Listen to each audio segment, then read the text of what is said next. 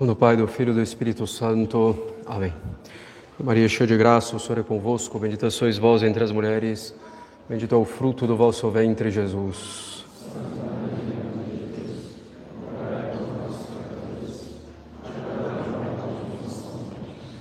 Podem sentar-se.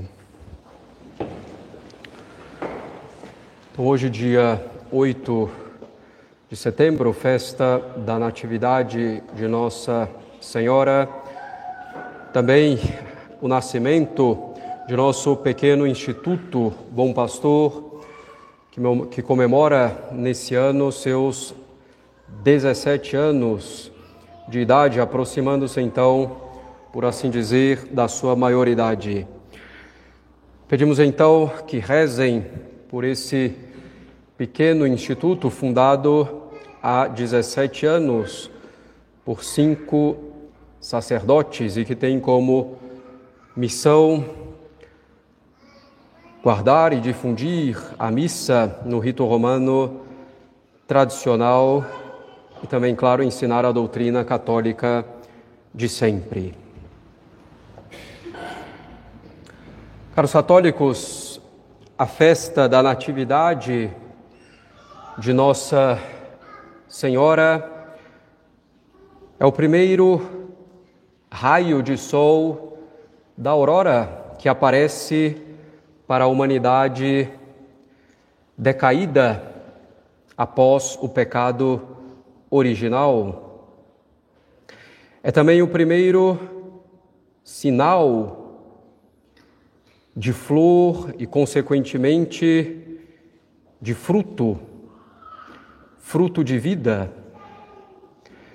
Então, o primeiro indício da vinda do Sol de Justiça, que é nosso Senhor Jesus Cristo, e do fruto da graça e do mérito, que é também o mesmo Jesus Cristo. É então uma festa de grande alegria e Santo Agostinho, na sua homilia sobre a Natividade de Nossa Senhora diz como órgão deve soar intensamente e como os outros instrumentos devem mostrar essa grande alegria pela natividade e pelo nascimento de Nossa Senhora. E como gostamos de repetir, efetivamente o nascimento de Nossa Senhora é um dos três nascimentos celebrados pela igreja, a igreja não festeja o nascimento para a vida terrena na sua liturgia dos santos, mas celebra o nascimento para o céu. Porém, com nosso Senhor Jesus Cristo, a igreja celebra o nascimento para a sua vida aqui na terra o faz também para São João Batista, no dia 24 de junho, e hoje para Nossa Senhora, no dia 8 de setembro, e justamente porque Nosso Senhor nasceu sem pecado. É evidente desde o primeiro instante de sua concepção, sendo verdadeiro homem e verdadeiro Deus, não tinha nenhum pecado. São João Batista ainda que tenha sido concebido no ventre de Santa Isabel com o pecado original, foi dele purificado ainda no seio de sua Santa Mãe, justamente por nosso Senhor Jesus Cristo, pela intercessão de Maria Santíssima. Quando Maria Santíssima falou, Santa Isabel sentiu a criança, São João Batista alegrar-se no seu ventre, purificado assim do pecado original, nascendo então sem ele. E finalmente, Nossa Senhora, também concebida sem pecado original, a Imaculada Conceição.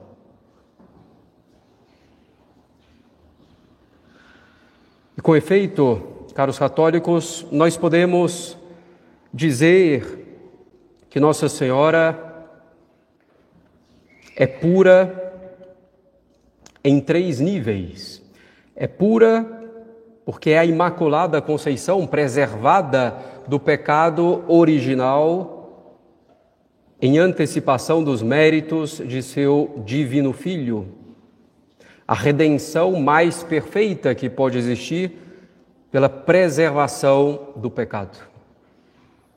Nosso Senhor, então, no seu amor infinito por Sua Santa Mãe, a preservou do pecado. E ela é pura, então, porque nasceu, foi concebida e nasceu sem o pecado original. Nossa Senhora, caros católicos, é pura também porque tem essa pureza ampla, total, a pureza de intenção. Em cada uma de suas ações, Nossa Senhora visava puramente a glória de Deus, a sua santificação e a santificação das almas. Então, uma pureza total de intenção. Essa pureza louvada por nosso Senhor Jesus Cristo nas bem-aventuranças no Sermão da Montanha.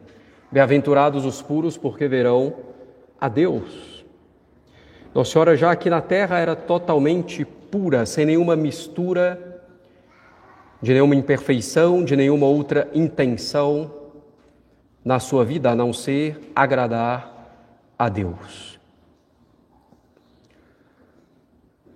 E além dessas duas purezas, a pureza do pecado original, a pureza de intenção em toda a sua vida, que a faz ser pura efetivamente de todo o pecado atual também.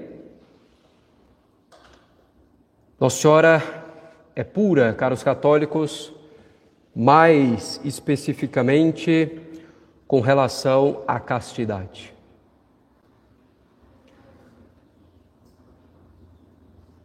Até hoje não costumamos enfatizar tanto esse aspecto da castidade em Nossa Senhora, porque pode haver às vezes uma tendência de reduzir a devoção a Nossa Senhora a isso, e essa devoção, evidentemente, vai muito além. A devoção a Nossa Senhora é uma devoção a uma mãe que tem influência profunda na nossa alma, não somente como modelo como exemplo, não somente como intercessora, advogada, mas que age verdadeiramente, por graça de Deus, também na nossa alma. Mas, com efeito, Nossa Senhora é pura pela sua castidade. Costumam os autores católicos, doutores e santos, afirmar que a castidade de Nossa Senhora, ao lado da sua humildade, foi um dos fatores para a Santíssima Trindade escolher Maria como a mãe do Verbo encarnado, a mãe de nosso Senhor Jesus Cristo. E com efeito, é virtude tão importante que São Paulo, nas suas epístolas, caros católicos, depois de apresentar, por assim dizer, os fundamentos da fé, transmitir os ensinamentos de Cristo que ele mesmo recebeu de Cristo, do Espírito Santo, eventualmente dos outros apóstolos, São Paulo passa em suas epístolas Há um aspecto prático da nossa santa religião, a única verdadeira a religião católica. E ao passar a esse aspecto prático, dizendo o que devemos fazer e não fazer para alcançar o céu, costuma enumerar São Paulo aqueles pecados que excluem do céu. E quase sempre, para não dizer sempre, nessas listas, São Paulo começa enumerando os pecados contra a castidade, os pecados de impureza, a fornicação, a impureza, orgias e assim por diante. Porque com efeito é um pecado que tão frontalmente se opõe à vida em nosso Senhor Jesus Cristo, à vida em Cristo, à elevação que nosso Senhor nos dá com a sua graça, com a sua vida em nós, pela graça santificante. Certamente, como sabemos e aprendemos no catecismo, não é o pecado contra a castidade o mais grave dos pecados. O mais grave é aquele que se opõe ao amor a Deus, o ódio a Deus. Mas infelizmente é o pecado mais comum, que mais condena almas. E de fato, dizia Santo Afonso, que é muito difícil encontrar uma alma no inferno que não tenha ido para lá também com pecados contra a castidade, pecados de impureza. É o pecado que mais facilmente domina a alma e a arrebata para afastá-la de Deus, para colocá-la como inimiga de Deus.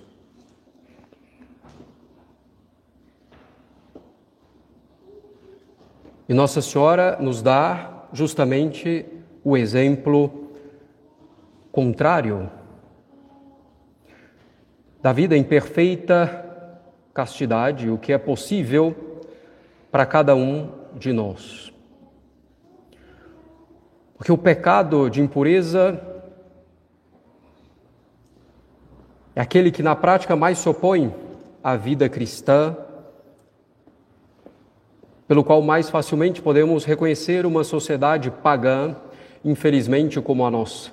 É evidente que pecados contra a castidade sempre existiram em todos os tempos, mas uma sociedade que sistematize, que favoreça, que legalize, que apoie tanto pecados contra a castidade, os mais abomináveis, é uma sociedade que se opõe frontalmente a nosso Senhor Jesus Cristo. A castidade, que é um prelúdio para a perda da fé, para a corrupção da doutrina e que, ao mesmo tempo, é também um fruto da perda de fé e da corrupção da doutrina. Nós devemos, então, caros católicos, com muita confiança em Nossa Senhora, procurar viver castamente, cada um de acordo com o seu estado de vida. Os casados dentro do matrimônio, os sacerdotes religiosos com voto de castidade. E, claro, os solteiros vivendo a castidade antes do casamento, antes da vida religiosa ou sacerdotal. E nós devemos ter nesse aspecto uma grande delicadeza de consciência. Porque muitas vezes o pecado contra a castidade encontra o seu primeiro elo em alguns descuidos nos olhares, no que ouvimos, no que falamos, em algumas distrações que na hora não chegam a causar tantos males, mas aquilo depois fica na nossa imaginação, na nossa memória e vai pouco a pouco criando então um terreno fértil para pecados graves contra a castidade. E devemos muito recorrer a Maria Santíssima, bem como a São José, antes das tentações, também quando elas vierem. E, sobretudo, depois de uma eventual queda por infelicidade e fraqueza, ou ainda que tenha sido por malícia, procurar o quanto antes o arrependimento, rezando também para Nossa Senhora, sem se deixar levar por um mau orgulho ou uma vergonha ruim que impediria esse arrependimento rápido e sincero, profundo.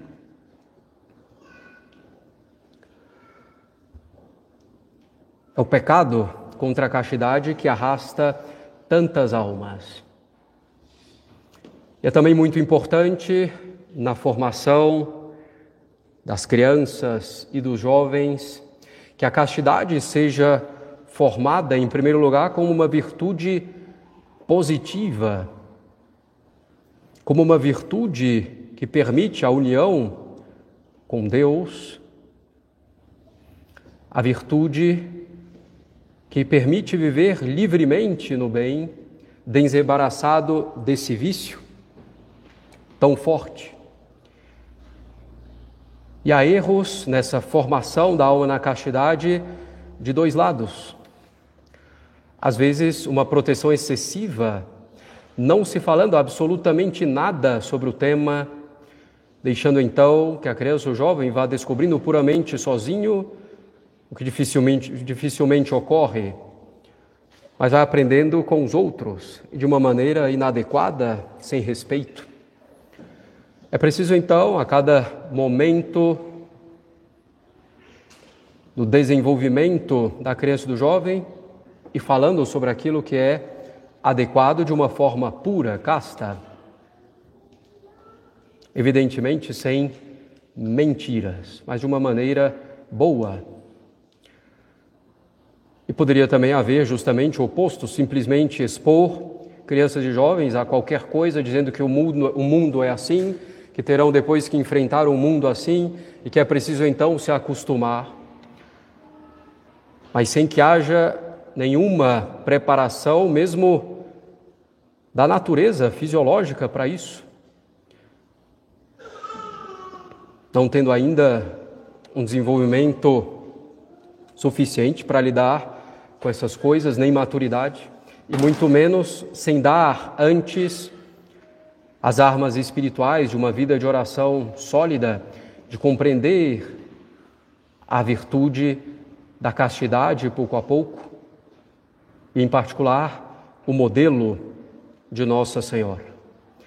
É preciso então cuidar seriamente da castidade em cada um de nós, nas nossas famílias, no ambiente em que vivemos.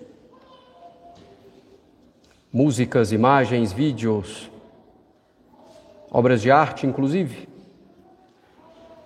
Qualquer outra coisa que dependa de nós e que possa macular a castidade. Devemos ter esse zelo.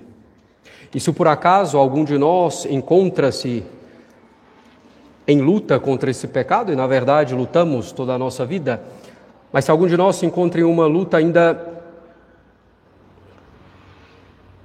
irregular, em que há quedas, e quedas graves.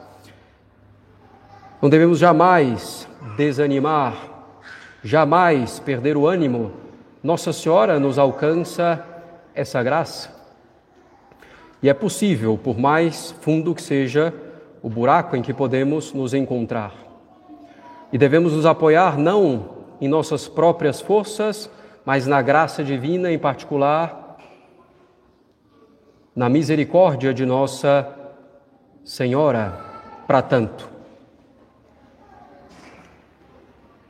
É uma virtude que muda a nossa alma, que muda a vida em família, então muda a vida em sociedade drasticamente.